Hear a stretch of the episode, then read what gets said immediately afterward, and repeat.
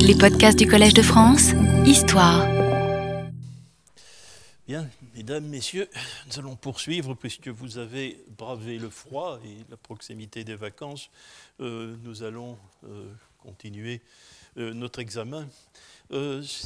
Donc, nous allons travailler à propos de la constitution du panthéon des Ameshaspenta, a priori sur la base fixée par Narten. Hein. Nous allons considérer que euh, le secteur du Panthéon que l'on appelle euh, traditionnellement et selon Mary Boyce par malentendu euh, les Ameshaspenta ne sont pas une création du masdéisme vieil avestique.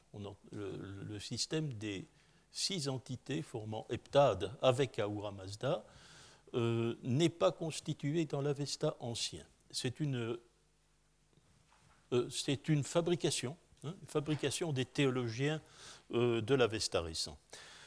Alors, nous allons examiner si cela même est parfaitement vrai, et nous allons essayer de localiser le, malentendu signalé par Boyce.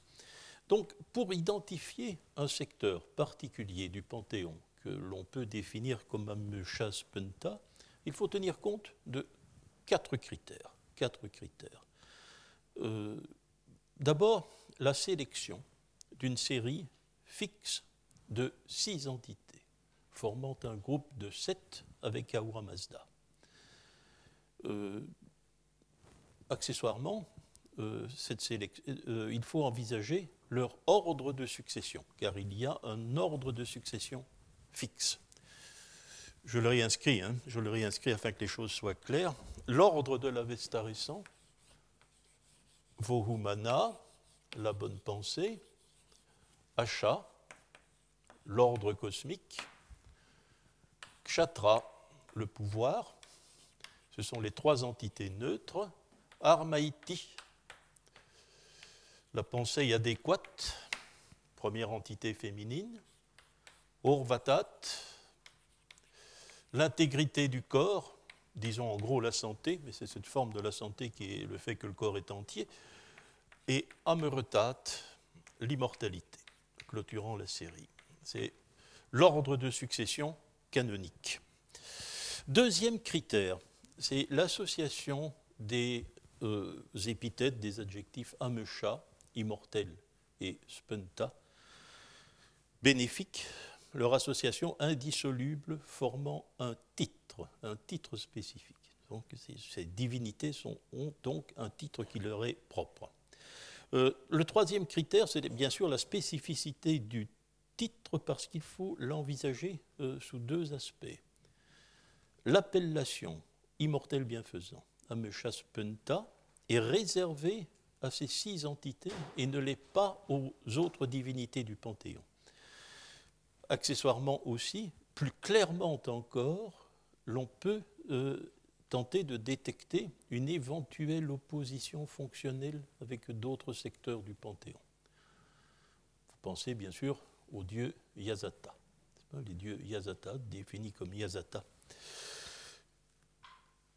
Euh, quatrième critère, les six entités ont trouvé un ordre d'insertion dans les énumérations liturgiques. Elles se situent nécessairement entre Ahura Mazda et les autres dieux. Voilà dans quelles sont les conditions, les critères qui doivent être réunis pour que nous puissions à juste titre parler d'immortel bienfaisant comme un secteur du Panthéon. Or, que se passe-t-il dans l'Yasna eh Bien, nous pouvons l'examiner, si vous voulez bien, selon les différentes strates du Yasna dont nous avons déterminé euh, l'existence dans les leçons précédentes. Dans la nivide initiale, l'annonce sacrificielle, n'est-ce pas? Euh, Nous devons envisager les deux variantes, les deux variantes de la nivite. La variante formulaire au datif, c'est le yasna 1, et la variante formulaire à l'accusatif, c'est le yasna 2. Eh bien, première observation immédiate dès la deuxième phrase, yasna 1, 2, n'est-ce pas Les, euh, euh, entités définies comme Ameshaspenta ne sont pas six. Elles sont en réalité neuf. Euh, euh, la liste comporte, en queue de liste d'ailleurs, deux autres entités. Hmm. Gauch Tachan, le menuisier de la vache, celui qui a façonné la vache comme un travail de menuiserie, comme on travaille le bois. Euh, Urvan, l'âme de la vache, l'âme de la vache, c'est-à-dire la part de la vache que réclament les dieux lors du sacrifice, puisqu'ils ne réclament pas la chair, euh, et le feu, le feu, fils d'Ahura Mazda. Euh, nous savons que ces neuf entités qui se situent dans la strophe 2 sont définies comme Ameshaspenta, mais de manière indirecte, car le texte ajoute par bonheur une petite spécification qui a son prix. N'est-ce C'est que le dernier, la dernière entité, le feu, le feu sacrificiel, l'on nous dit, ce qui est normal, ce qui est logique, vous comprendrez, qu'il est le premier des Ameshaspenta, le premier des Ameshaspenta à avoir pris place rituelle, à avoir pris sa place dans la cérémonie liturgique. Ce qui est logique, il n'y a pas de sacrifice sans feu. Hein.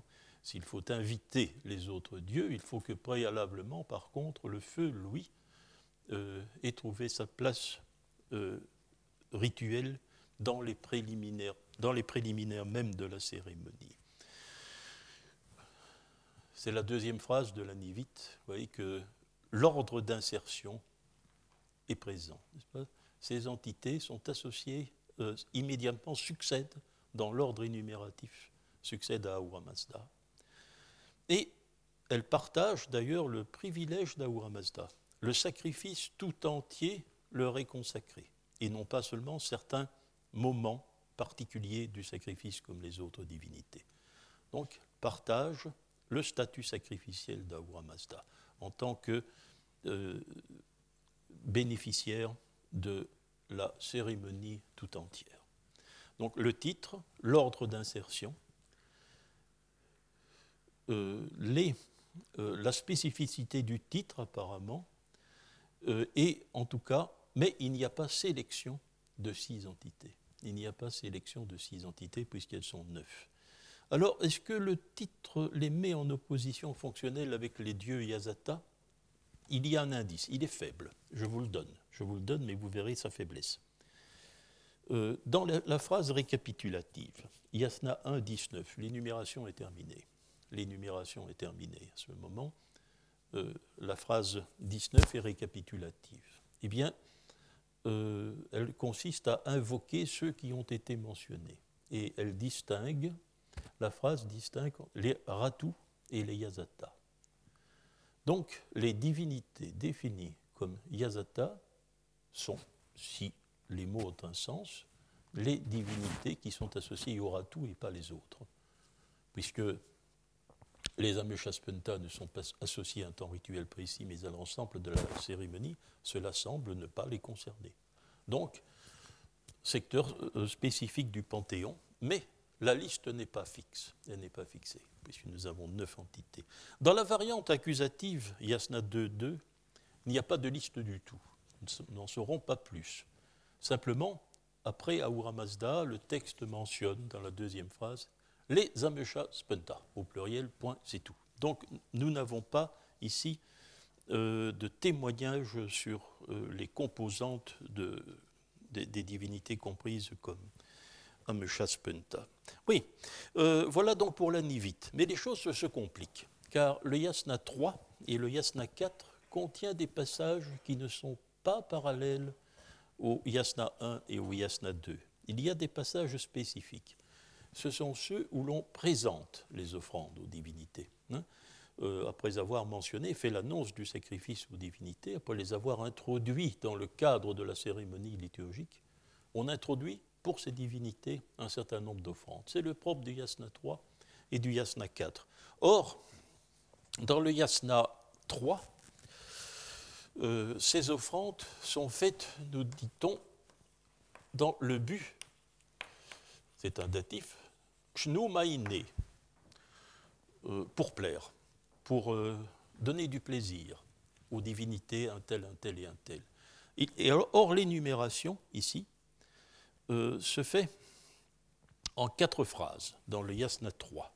La première phrase euh, mentionne la satisfaction donc de Ahura Mazda, des Ameshaspenta, sans liste nominale, et de Srausha.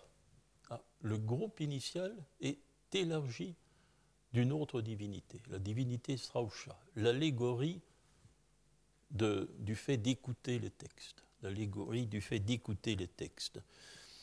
La deuxième phrase, la Fravashi de Zarathustra et le feu. Troisième, troisième euh, déclaration de, faveur, les eaux, mentionnées avec insistance. Le nom des eaux est répété. Et alors, étrangement, la phrase 4 mentionne à nouveau les Ameshaspenta, sans Ahura Mazda, et les Yazata. Et les Yazata. Il semble donc bien y avoir ici une trace, une trace d'opposition fonctionnelle légère, implicite. Nous ne pouvons pas en tirer grand-chose. Mais euh, ce qui est assez curieux dans euh, le passage 3 par rapport au Yasna 1, c'est que le titre collectif est spécifique, mais le rang énumératif est très vague. L'immixion de Srausha est quelque chose de curieux, sur quoi nous allons revenir?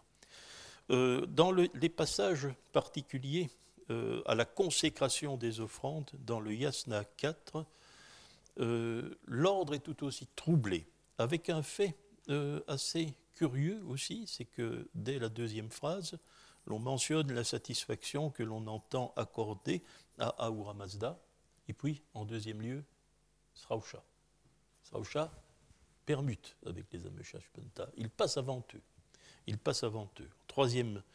Euh, en troisième rang, les Ameshashpenta, les Fravashi et enfin le feu. Voilà euh, ce que nous donne la Nivite. Ce n'est pas un beau témoignage, n'est-ce pas? Mais euh, le fait essentiel que Narten a naturellement bien relevé, c'est que la liste de six n'était pas clôturée. La liste de six n'est pas clôturée. La Nivite considère bel et bien neuf entités virtuelles comme Ameshaspenta. Alors, le Homestome, deuxième strate du Yasna dont nous avons parlé. Vous savez, vous souvenez peut-être, nous l'avons relevé, mais euh, vu du point de vue strict du Homestome, ça n'est qu'un détail. Euh, c'est que le Homestome est un très mauvais témoin sur la théologie des Ameshaspenta. D'abord parce que le Homestome est un texte exclusif.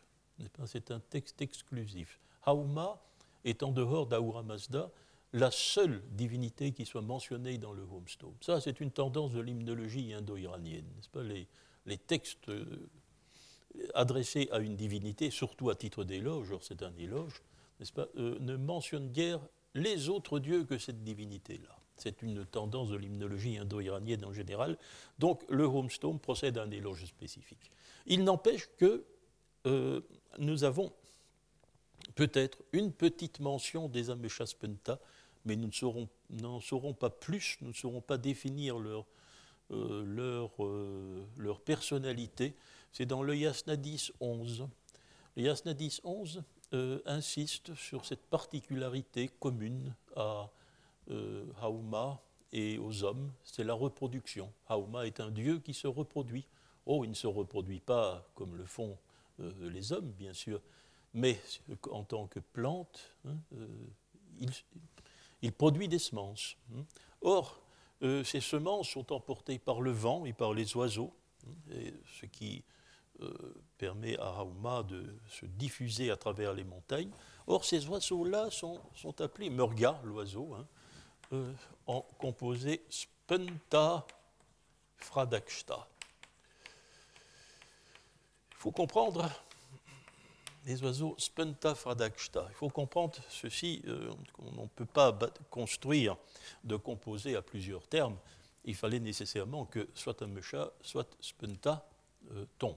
Hmm. c'est spenta qui a été élu. c'est arbitraire, vous savez ces choses. Hein c'est arbitraire. Généralement, on choisit le terme qui convient à la métrique.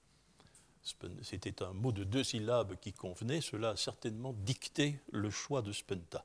Mais nous devons euh, comprendre qu'il s'agit d'une action accomplie par les immortels bienfaisants, et cette action-là, et Fradakshta, euh, les auditeurs du séminaire savent que ce, verbe fradaksh a une signification extrêmement étroite. Il s'agit de lancer un objet avec une fronde. Avec une fronde. Euh, je ne vois pas en français de terme qui correspondent euh, lancé à la fronde. Je ne sais pas s'il y a un verbe particulier. Euh, mais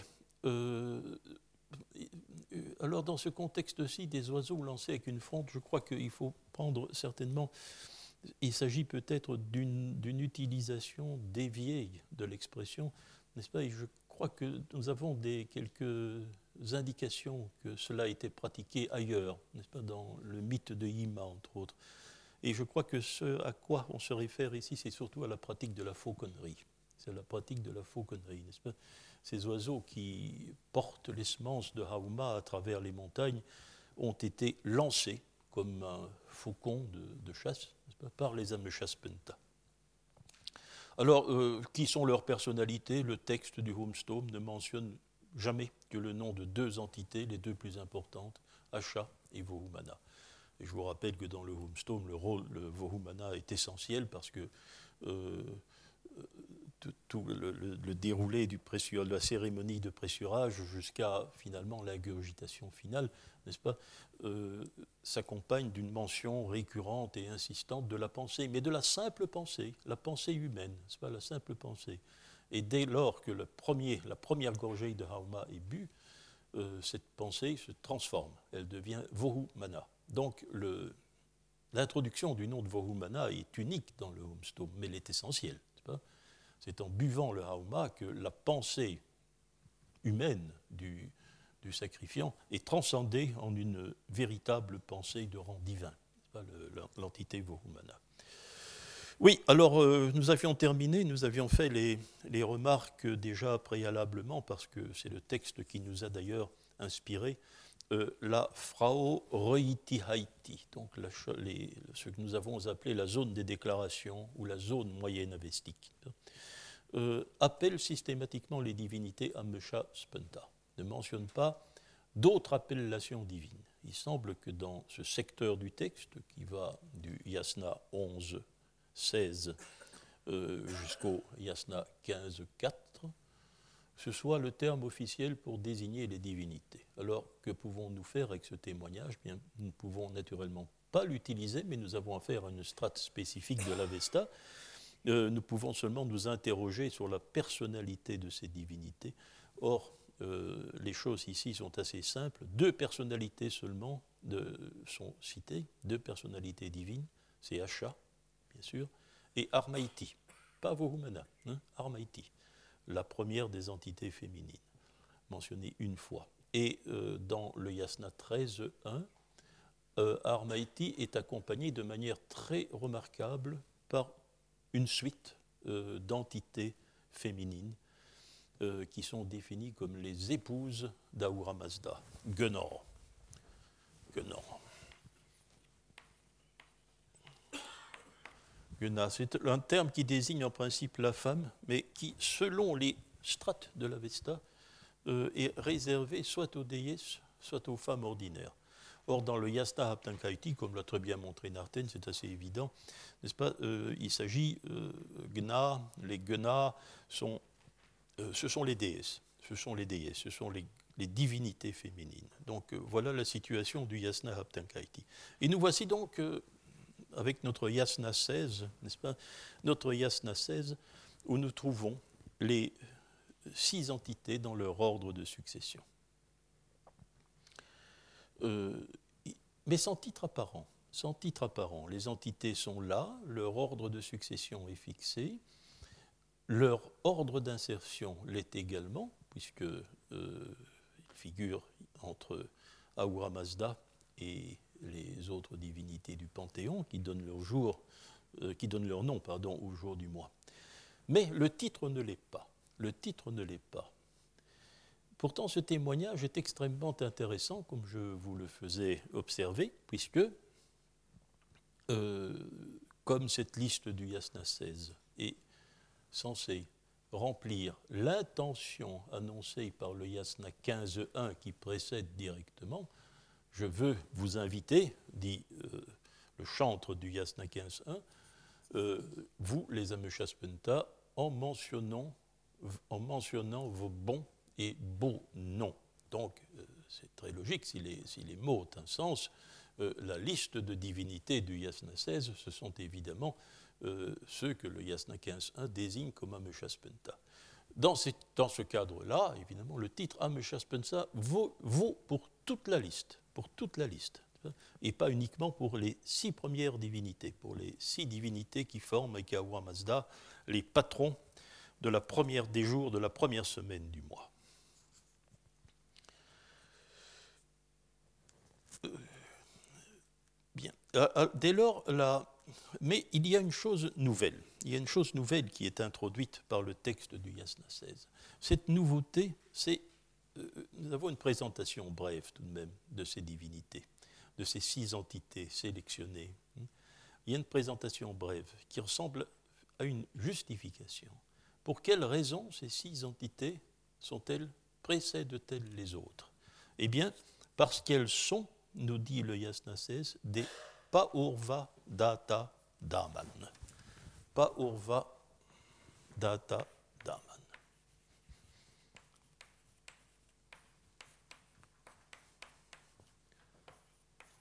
Des créations, hein, on va dire création pour simplifier les choses, plutôt qu'instauration ou fondation, elles sont les créations créées en premier. Créations créées en premier. Euh, cela justifie, semble-t-il, leur rang. Le yasna 17 reproduit une autre situation, puisque c'est une répétition du yasna 6, du yasamaïdé, où la liste n'est pas close comme dans le yasna 1.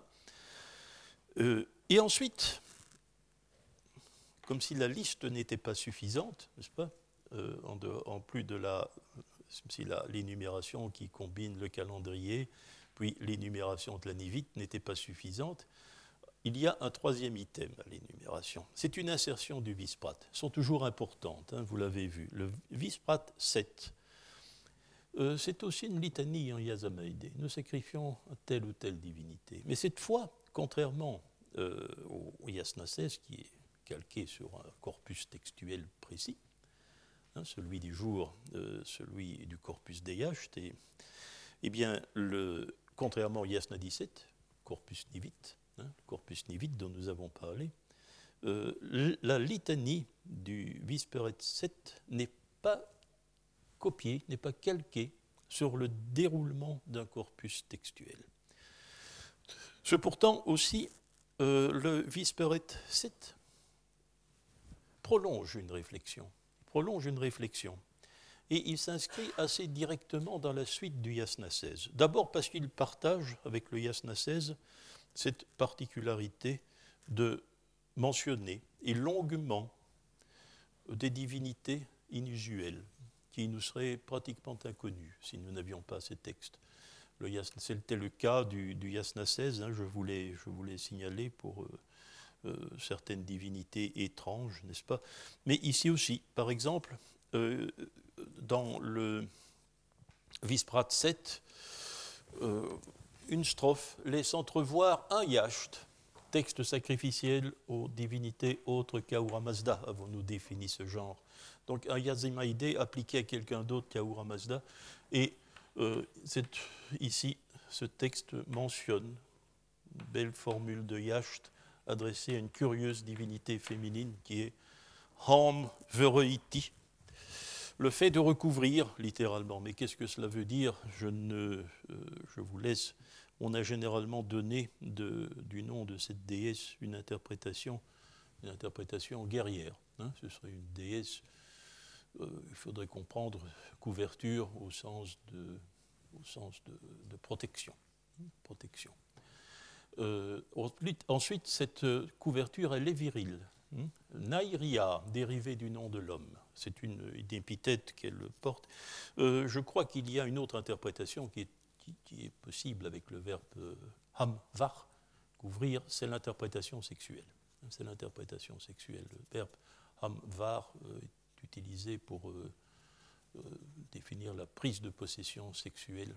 Euh, et peut-être s'agit-il d'une d'une allégorie, de la possession sexuelle des femmes par les hommes, ce que la formule du Yacht n'exclut pas. Ensuite, ce texte a encore un autre intérêt. Il accorde aussi beaucoup de place, comme le Yasna 16, à l'opposition entre Mainyava, ce qui est céleste, et ce qui est Gaïtia, ce qui est terrestre. Mais avec un développement. Ici, nous sommes contraints par les faits mêmes de donner à Gaïtia son sens postérieur, c'est-à-dire matériel. matériel. Euh, Gaïtia, euh, puisque euh, un, dieu Gaïtia hein, est la voûte céleste. La voûte céleste est définie comme étant Gaïtia. Le nom même de la voûte céleste elle est considérée comme matérielle. Ensuite, prolongement encore d'une autre idée, mais sans mention de nom divin, sans mention de titre divin. C'est la mention de création de Daman, qui ont la caractéristique d'être paoiria data. Oh, c'est l'équivalent de Purvadata. Les créations créées en premier. Et euh, par renchérissement, euh, Paoiria. Ça aussi, c'est le travail du menuisier. Les créations fabriquées en premier. En premier. Donc, la réflexion sur le caractère prioritaire, préalable hein, des Ameshaspenta se poursuit. Euh, l'idée qui se développe ici, c'est qu'il y a donc euh, une conception des Ameshaspenta qui est, et a deux caractéristiques. Le vice-prêtre nous l'apprend par la même occasion.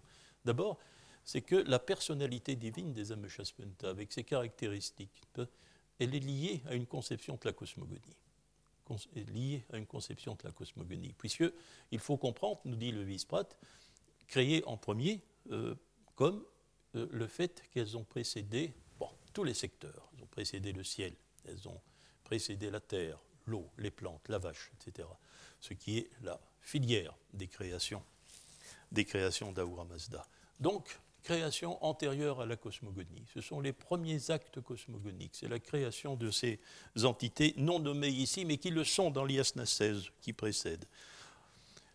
Deuxième précision, le texte introduit subtilement, et on va y venir, n'est-ce pas? C'est que cette conception-là, cette idée de création première, est inscrite quelque part dans un texte. C'est inscrit quelque part dans un texte. Le vice-prêtre en fait mention tout de suite. C'est le premier mot du vice-prêtre 7. Pas? Euh, Vacha Arshukda Yazamaide. Nous sacrifions, euh, ceux d'entre vous qui font de la vestique voient bien que Vacha Arshukda n'est pas un très beau, euh, n'est pas un très bel accusatif régulier. Nous devons le comprendre peut-être, peut-être devons-nous le comprendre pour un duel. Peut-être fait ça, ce serait dans ce cas-là régulier. Euh, donc nous sacrifions aux deux textes récités de manière rectiligne. On annonce clairement un texte. Euh, on se rapporte à l'enseignement d'un texte. Alors, le visprat 8, qui suit immédiatement, ne comporte que deux phrases. Mais ce sont deux phrases qui sont littéralement explosives. le visprat 8 est quelque chose de tout à fait particulier dans la littérature avestique. C'est une phrase comme il n'en existe aucune autre par le, euh, les conceptions euh, en principe aberrantes euh, qui s'y disent. À tel point, euh, c'est à tel point que Narten a estimé dans les Ameshaspenta que c'était une phrase dont il ne fallait pas tenir compte. Il ne fallait, pas, il ne fallait pas dit-elle, la prendre au sérieux. Or, c'est une phrase très, très correcte, très régulière, qui doit être très ancienne. Pourquoi je la considère comme relative, en chronologie relative, hein, chronologie relative, je la considère comme ancienne parce qu'elle persiste à faire un usage distinct du datif pluriel et de l'instrumental pluriel, alors que la forme du datif pluriel, euh, s'est généralisée dans l'Avesta récent. C'est donc, je ne vais pas, euh, n'est-ce pas, euh, m'échiner à essayer d'établir son caractère moyen-avestique ou non, mais tout de même, elle manifeste un véritable archaïsme linguistique à l'intérieur de l'Avesta. Et ce qu'elle dit, donc, son message est tout à fait étrange, sonne de manière insolite dans l'Avesta, puisque elle demande, euh, Visperet 8.1, euh, est un, adresse à Ahura Mazda deux impératifs. Deux impératifs. Euh, enivre-toi, enivre-toi, et prend du plaisir à ce texte. Donc, s'enivrer d'un texte, prendre plaisir d'un texte. Et prends ce plaisir, euh, enivre-toi, prends ce plaisir avec les autres Zamesha Spenta, euh, avec les autres, euh, excusez-moi, avec les autres dieux, Yazata, qui sont immortels, Amesha, qui sont Spenta, et qui sont 10, 100, 1000, 10 000, 100 000 et plus encore. On est loin de la liste de 6. Hein. Au contraire, pas, c'est une phrase qui, ce message est insolite, vous le voyez bien, puisque c'est la seule phrase avestique que nous possédons, je pense, où euh, l'auteur insiste sur le caractère, sur l'infinité des personnes divines. Il est, sûr que dire que le, nombre, le nombre, maximal que l'on peut manier en indo-iranien est le, terme signifiant 100 000, et dès lors que l'on mentionne le nombre 100 000 en, ajoutant et plus encore, c'est évidemment une image de, l'infini qui, nous est, qui nous est offerte. C'est une image de l'infini. Euh, et euh, il est intéressant aussi, mais la problématique des vies, elle nous conduit vers d'autres observations qui ne nous sont pas étrangères, car euh, la deuxième strophe du Visperet 2, la deuxième strophe, c'est une citation du Yasna Haptanghaiti. Et cette citation du Yasna Haptanghaiti, c'est le Yasna 35.8, hein, qui déclare que le kshatra, le pouvoir, doit être réservé à celui qui a le meilleur pouvoir. Ici aussi, je crois que c'est le sens rituel de kshatra, n'est-ce pas? C'est le kshatra de la cérémonie, le pouvoir magique du rite en cours euh, doit être confié à celui sur qui ce pouvoir euh, donne le rendement le meilleur. Et euh, celui-là, c'est Ahura Mazda. Donc voilà, cette phrase du Yasna 35.8 citée par le Visperet 8.2, n'est-ce pas, est une sorte de dédicace rituelle exclusive qui tranche singulièrement avec la phrase qui précède, puisque la phrase qui est prise comme étalon pour justifier le fait que la cérémonie rituelle est une cérémonie réservée à Mazda, n'est-ce pas, euh, est tout de suite mentionnée après que, euh, euh, après que la, phrase ait été offerte aussi en compagnie d'Ahura Mazda à toute cette infinité de Dieu qui a été évoquée. C'est donc quelque chose d'assez étrange qui se produit dans ce et tweet. Mais alors, ensuite, dans la, je voudrais dire simplement que euh, continuer, je crois que pour la réflexion sur les Ameshas Penta, les préliminaires du yasna ne nous en apprendront pas plus. La fin du yasna ne nous en apprendra pas plus non plus. Il faut toutefois relever, euh, dans le yasna 22 et le yasna 24, qui suivent. Il faut relever que les étranges euh, inversions de termes que nous observons dans le yasna 3 et 4 se reproduisent. Dans le yasna 22, euh, toujours là aussi, ils ont en commun de se situer dans la euh, réaction du Kshnu Maïné. C'est une déclaration Kshnu Maïné, donc une déclaration de volonté de faire plaisir à la divinité. Eh bien, il y a une étrange bifurcation il y a une étrange bifurcation. Euh, dans la quatrième phrase, la liste euh, de ceux à qui il faut, euh, faire plaisir est, la suivante Ahura Mazda, les Ameshaspenta, sans spécification de personne, Srausha, encore lui, et le feu, Atar. Renvoie à la strophe 23, où la liste, cette fois, est différente. Les Ahura Mazda, les Ameshaspenta, et puis Mitra, avec son acolyte Raman, le soleil, Huar, et enfin un dieu dont il n'a pas encore été question dans l'Avesta jusqu'ici. Il faut arriver à l'astrophe 22-23 pour le voir mentionné à la suite euh, de l'équipe de Mitra, c'est le dieu Vayu, le dieu Vayu, qui a cette particularité de ne pas être entièrement bon. Il est ambivalent quand on sacrifie à Vaillou, on ne sacrifie à Vaillou que pour cette partie de lui qui appartient au bon Maïniou, pas au mauvais. Or, euh, Vaillou, c'est un dieu euh, qui est bien attesté dans le Rig Veda, c'est il semble, je pense que Pirard a raison, il y a deux racines va, hein, ce qui, ne nous permet pas d'élucider sa figure divine de manière très de manière très précise. La racine va, c'est celle du nom du vent, c'est le verbe souffler, le va. On peut l'interpréter de cette manière-là, mais le vent, c'est un autre mot, c'est vata. Vata, le vent, qui est le terme, euh, terme traditionnel. Ensuite, il y a une autre racine va, il y a deux racines va. C'est la racine manquée, être vide. Et euh, bah, aussi, on peut interpréter vayu de ce côté-là, c'est ce que Pirard a fait, je crois que de bonnes raisons, c'est-à-dire que vayu serait le dieu de l'espace vide, le dieu de l'espace vide. Ça va d'ailleurs assez bien, hein, ce qui est un bon argument en faveur de cette conception, n'est-ce pas? C'est que euh, c'est qu'il est taredata pour les autres créations. Tardata. C'est un terme qui pose des problèmes linguistiques que je vous épargne ici, euh, mais euh, ce qui semble vouloir dire qu'il est invisible pour les autres créations. Il est invisible qui est une. Le vent est visible, hein. le vent est visible, on voit ses effets, mais Vayu, non, on ne le voit pas. En tant qu'espace libre, euh, c'est euh, l'espace vide, n'est-ce pas euh, Peut-être avec une certaine logique que cette désignation lui soit faite.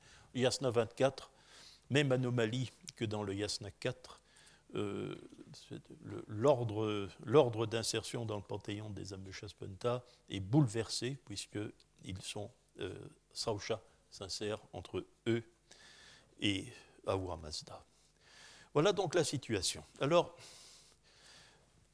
euh, je voudrais, euh, avant d'examiner d'autres aspects de la question, entre autres la question de la priorité des créations euh, je voudrais faire quelques réflexions sur ce que nous venons de déterminer. C'est que tous les critères qui nous permettent les quatre critères qui nous permettent de parler d'un secteur du Panthéon défini comme un Spenta ne sont jamais réunis dans leur ensemble. Jamais. Il en manque toujours un. Donc euh, je crois que Mary Boyce est certainement justifiée, lorsqu'elle l'écrit, euh, lorsqu'elle écrit que le terme Ameshaspenta est employé par malentendu. Euh, je crois que la position de Boyce est extrêmement hâtive. Mais si je la comprends bien, euh, elle pense que ce sont de banales caractéristiques divines. Et que c'est un peu par une sorte de hasard ou de, tropisme terminologique que l'appellation s'est fixée sur la liste des six entités. Mais en tout cas, pour le yasna, il n'y a pas euh, d'Ameshaspenta de plein titre, puisque un critère manque toujours. Soit la liste est ouverte, soit euh, le rang euh, énumératif est bouleversé, hein, soit on, peut considérer même que toutes les divinités ont droit au titre. Pour l'auteur de la Nivite, la liste de six n'est pas fixée. Pour l'arrangeur du yasna, l'homme qui a fait se succéder euh, le yasna 16 au yasna 15. La liste est fixée puisqu'il y, a six, euh, entités. Si dans les conceptions que se faisait du Panthéon l'arrangeur du yasna, la liste n'avait pas été fixée, il n'aurait pas fait place au yasna 16. Hein. Alors, euh, le, yasna 16 a ceci de, de a ceci de précis qu'il justifie la préséance par la notion de priorité de création. Mais le titre d'Ameshaspenta est refusé à ces divinités. Or, euh, le refus du titre, qui est fondé sur l'idée que tous les dieux euh, sont immortels, Amesha, et sont bénéfiques, Spenta, est rendu apparent de deux façons.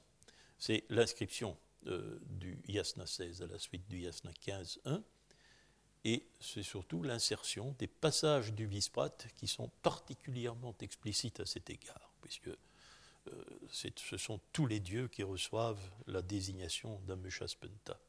Alors, ce que nous apprend aussi euh, la, liste du, euh, la liste du Yasna 16, ce que, ce que l'idée que nous pouvons nous faire, c'est qu'il n'a pas été facile de clôturer la liste mais il n'a pas été facile non plus de l'ouvrir. euh, nous, en avons, nous en avons le témoignage. Je ne vous ai pas parlé du Yasna 18. Le Yasna 18, il serait très tentant de le négliger, car il est exclusivement composé de citations de l'Avesta ancien. Ce sont des citations des exclusivement des. Or, quels passages des Gathas sont évoqués dans le Yasna 18 Dans le Yasna 18,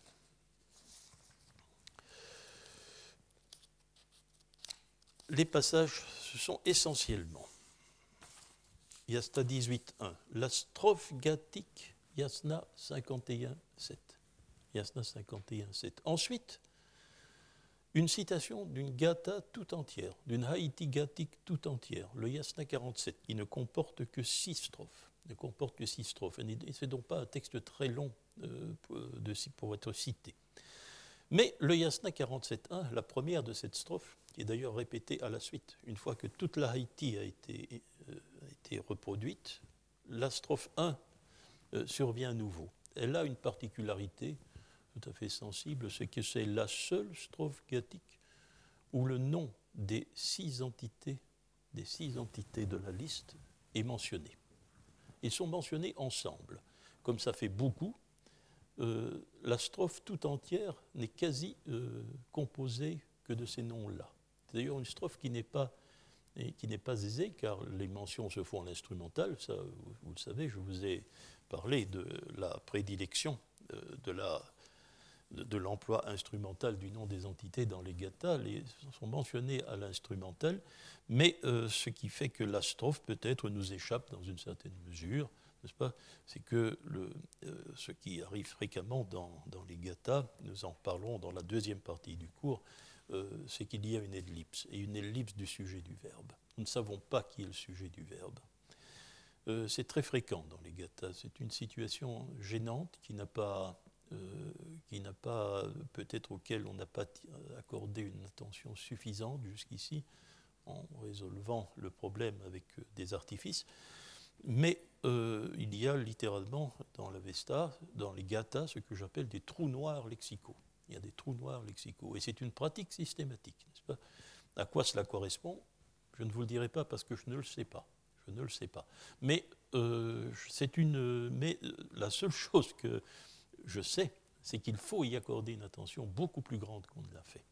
Or, le Yasna 47 est un exemple typique de cette pratique. Il n'y a aucune strophe qui ne comporte une ellipse. Aucune.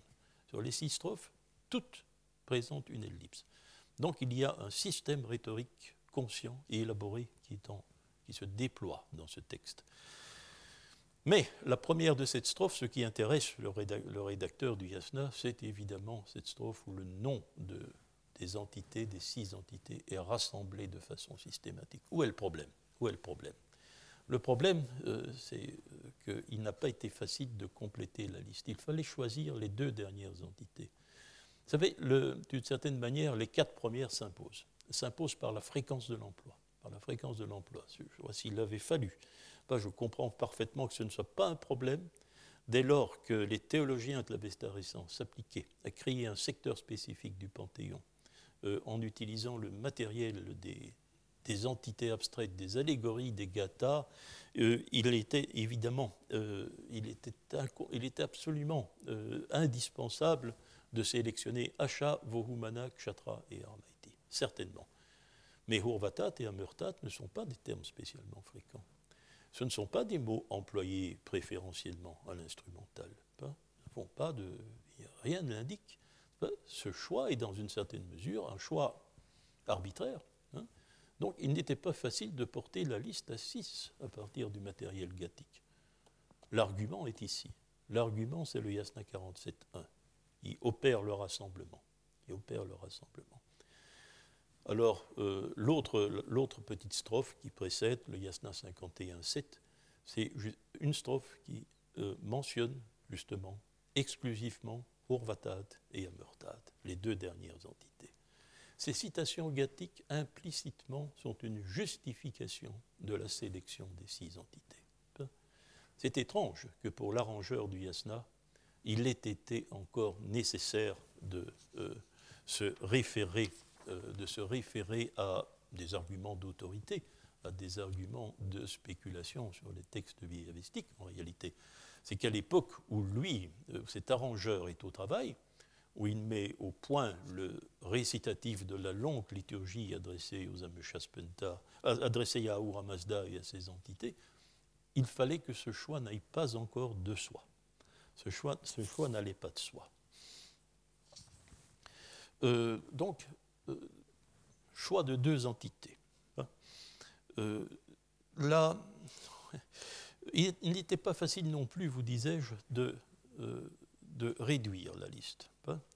Si il, il, existait préalablement la liste des entités nivites, neuf immortels bienfaisants dans la liste de la nivite, il fallait en expulser il fallait expulser certaines entités. Il fallait expulser certaines entités eh bien, euh, euh, cela n'a pas. L'expulsion euh, a dû présenter aussi une certaine difficulté parce que c'est une opération délicate, n'est-ce pas? Étant donné que le corpus, le corps des Ameshaspenta apparaît comme particulièrement prestigieux dans le Panthéon par son association au rite central, exclure telle divinité ou telle autre est un problème. Hein, c'est peut être un problème. Et effectivement, insertion du vice-prat, heureusement, pas ces insertions sont intéressantes.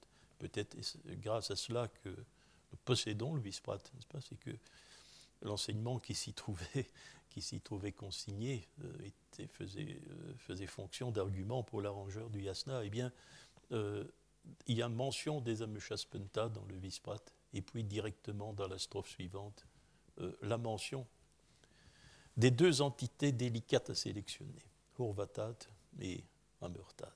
Et puis, suivi des trois exclus. Hein? Donc une strophe spécifique qui réunit les deux entités sujettes à caution et les trois entités exclues de la nivite, Gauch Tachan, Gauch Urvan hein, et le feu. Le feu est un problème, je l'écarte, est un problème en soi, mais nous n'allons pas, euh, nous n'allons pas nous y attarder parce que ce sera un détail. Le feu est un problème parce qu'en fait, il transcende les catégories. Si nous prenons les textes de la Nivite, nous nous rendons compte euh, que le feu figure à la fois dans la liste des Ameshaspenta et dans la liste des Yazata. Mais le feu rituel est quelque chose de très particulier, euh. Et on ne, cela tient à la nature spécifique du feu dans le cadre du rituel. Mais euh, ou Geushurvan sont donc exclus de la liste. Donc, euh, il y a bien, je pense, pourtant, il y a bien dans la Vesta, dans la Vesta récent, une liste d'Ameshaspenta qui portent ce titre par opposition au Yazata et qui sont euh, explicitement dénombrés comme étant sept. Mais euh, ce, témoignage-là, nous ne le trouvons que dans les yashts, curieusement. Il est réservé aux yashts. Pour le yasna, effectivement, un critère fait toujours défaut.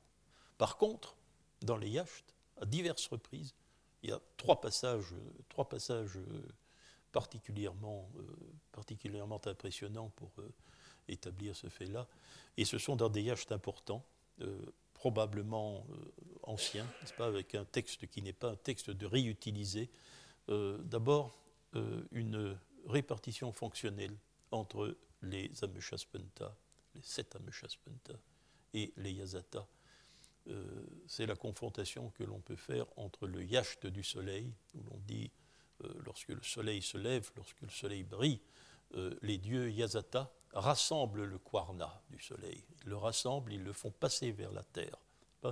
Nous devons au, Yazata, au dieu Yazata, le, transfert vers la terre du Kwarna, euh, du Kwarna du ciel. Mais dans le texte qui suit, qui est le pendant du, du au soleil, le Yacht à la lune, hein, donc euh, l'astre lunaire, Mar, eh bien, euh, lorsque la lune brille, dit le texte, les Ameshaspenta, les sept Ameshaspenta, rassemblent le Kwarna du ciel et le font passer vers la terre. Donc, une action, durant le jour, est faite par les dieux Yazata et durant la nuit par les dieux Ameshaspenta. Trace de répartition fonctionnelle. Ben, euh, on, trouve aussi un autre passage extrêmement important, euh, c'est le Yacht au Kwarna, le Yacht 19. Le IHT 19 se présente, euh, rappelez-vous, mais il y a très longtemps je vous en ai parlé, rappelez-vous, comme euh, se déroule selon le fil de l'histoire du monde. Et il commence par le temps où les dieux étaient seuls. Euh, l'univers n'était pas encore peuplé d'hommes. Eh bien, les premiers le premier à posséder le Kwarna, bien sûr, c'est Ahura Mazda. Et puis, les sept Ameshaspenta qui tous, nous dit-on, ont la même pensée, la même parole, la même action, etc. Et dont Ahura Mazda est le premier, parce qu'il est leur père. Hein. Donc, et puis, troisième, troisième niveau de, euh, de transmission du Kwarna, les dieux Yazata. Les dieux Yazata. Il n'est pas indifférent de relever que ici, donc, euh, nous avons un texte qui euh, est très clairement construit selon une conception de l'histoire du monde. Ce qui se reflète en filigrane de ce texte, c'est la cosmogonie. Et nous voyons rejoindre ici, dans la perspective du Yacht 19, la notion de création créée en premier. N'est-ce pas? Les Ameshaspenta occupent, sans qu'il le soit dit, ici, on n'est pas aussi explicite, on ne nous dit pas qu'ils ont été les premiers créés, mais ils occupent la première place ils occupent la première place dans la création du monde. Puis viendront, bien sûr, après les dieux, les différents humains qui, euh, qui détiendront le Kwarna dans leur ordre selon l'histoire mythique, bien sûr. Mais la place des Ameshaspenta dans le Yacht 19 montre clairement une, une conception calquée sur la cosmogonie et euh, la notion de création première. Alors voilà, je crois que nous avons affaire en réalité euh, peut-être à une controverse théologique interne aux théologiens de, de, l'Avesta récent. Euh, ne dramatisons pas, on le fait trop souvent lorsqu'il est question de masdéisme, zoroastrisme. Il n'y a certainement pas ici une conception qui puisse crier soit un schisme, soit une hérésie. Mais il semble que euh, l'accord n'ait pas été unanime sur la réservation du terme Ameshas Penta à la classe particulière des six divinités. Euh, l'auteur du Yacht 19, euh, l'auteur des Yachts au soleil et à la lune le font. Hein, ces auteurs-là le font. Mais l'arrangeur du Yasna ne le fait pas. Il a même soin de rassembler des passages, de rassembler des passages euh, qui se refusent à cette pratique, et parfois d'une manière extrêmement claire, comme le Yasna comme le, vice-prétuite. Ce sont donc, euh, on peut relever dans l'Avesta, et euh, ceci me permet de vous dire que nous aurons au mois de mai un conférencier qui est Albert de Jong, n'est-ce pas, qui euh, défend une perspective extrêmement intéressante et curieusement nouvelle, pas, de penser qu'il y a dans le, masdéisme, même dans ses expressions officielles, dans l'Avesta, dans les livres Pelvi, n'est-ce pas, le, témoignage d'une certaine diversité d'opinions, d'une certaine divinité de diversité pardon, de conception, et que cela ne signifie pas naturellement qu'il euh, y ait eu des affrontements extrêmement violents sur ces sujets-là. Mais on a discuté. Il y a eu des discussions. Et certainement, euh, l'usage du, du terme Ameshaspenta a été un de ces points de controverse. Alors, vous voyez aussi l'autre conclusion à présent, l'autre conclusion euh, que je voudrais tirer euh, de, l'examen que nous venons de faire, c'est autre chose. C'est que euh, les Ameshaspenta réels ou par malentendu de la Vestarizan, ils ne nous aident en rien à comprendre le système des entités, des allégories, des gathas. Euh, le système des Ameshaspenta est fondé sur le système, il est tiré par spéculation du système des allégories gathiques, mais il ne nous éclaire pas sur ce qui a dicté euh, cette étrange pratique de l'hymnologie gathique, d'introduire avec autant d'insistance euh, le nom d'un certain nombre d'abstractions. le problème est tout entier dans les gathas. Le problème est là. Je pense, je ne vais pas commencer l'examen maintenant, s'il faudrait refaire un examen gathique, mais je voudrais faire cette réflexion-ci à cet égard. Euh, la tendance à sélectionner six allégories parmi, dans le corps des, dans, le corps des, allégories gathiques a certainement été une tendance très ancienne. Parce que dans une certaine mesure, le Yasna Haptankaiti le fait. Le Yasna Haptankaiti isole dans son chapitre 37, c'est le premier chapitre du Yasna proprement dit, six entités. Il isole six entités, Ahura Mazda étant la septième en quelque sorte aussi. Donc la tendance a dû être assez, euh, assez ancienne, mais n'est pas accomplie, car les noms ne sont pas les mêmes dans l'Yasna Abtankaiti. Or, la galaxie des entités euh, gathiques, et euh, bon, on doit se la représenter comme cela. Narten a raison. Hein. La rhétorique gathique a comme particularité de produire de l'entité.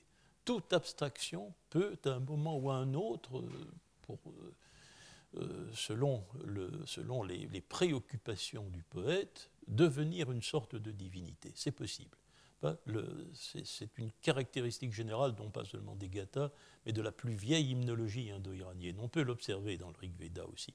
Donc, il y a une tendance à diviniser les abstractions euh, de manière sporadique, c'est vrai. Il y a donc une galaxie d'entités instables, oui, mais à côté de cette dans cette galaxie d'entités instables, il y en a quatre qui ont un statut tout à fait particulier et qu'il est impossible de ne pas reconnaître. Hmm?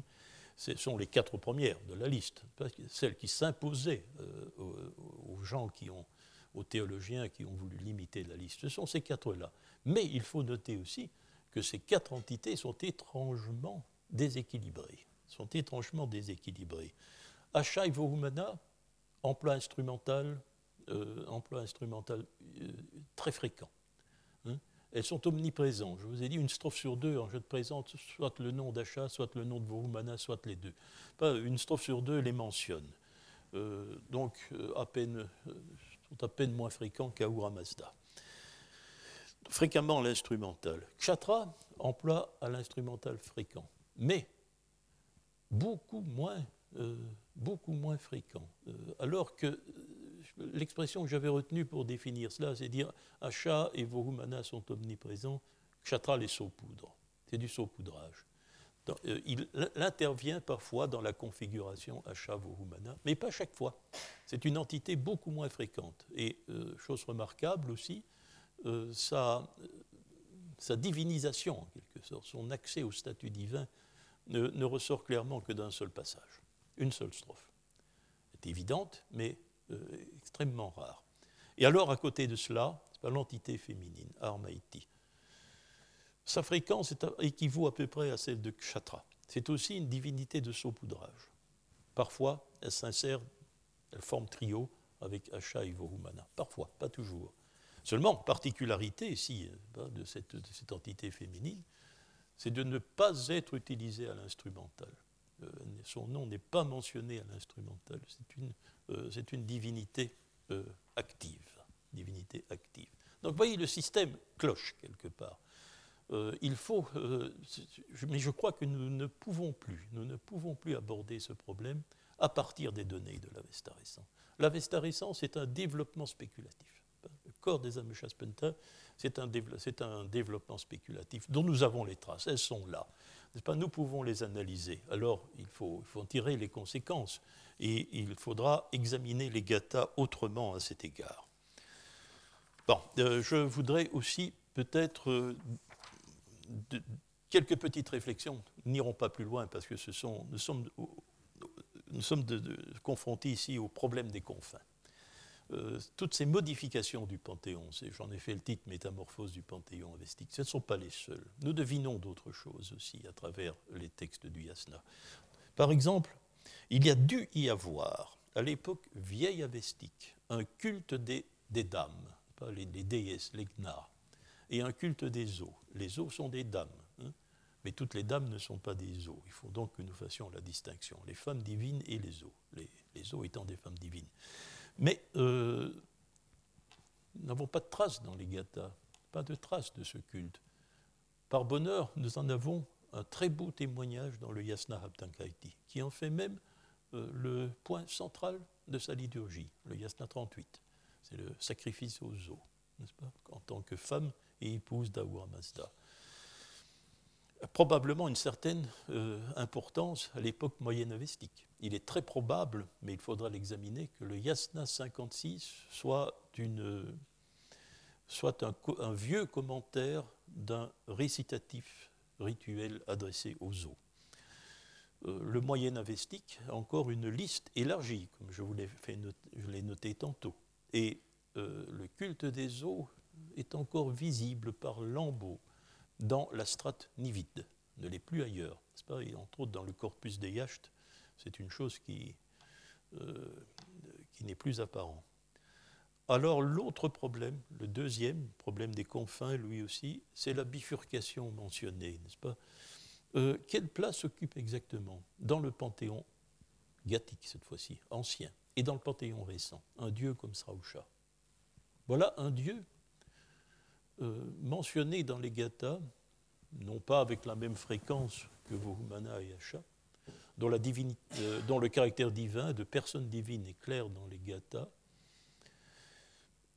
qui n'est pas retenu dans la liste des entités. Il vrai, il y ferait tâche. Il y ferait tâche. Il y parce qu'il est masculin. Il n'y a pas d'entité, pas d'entité masculine. Il est un Dieu clairement masculin. Alors que la divinité qui se rapporte à Srausha, Ashi, divinité féminine, elle, elle s'est introduite dans la suite d'Armaiti. C'est assez simple.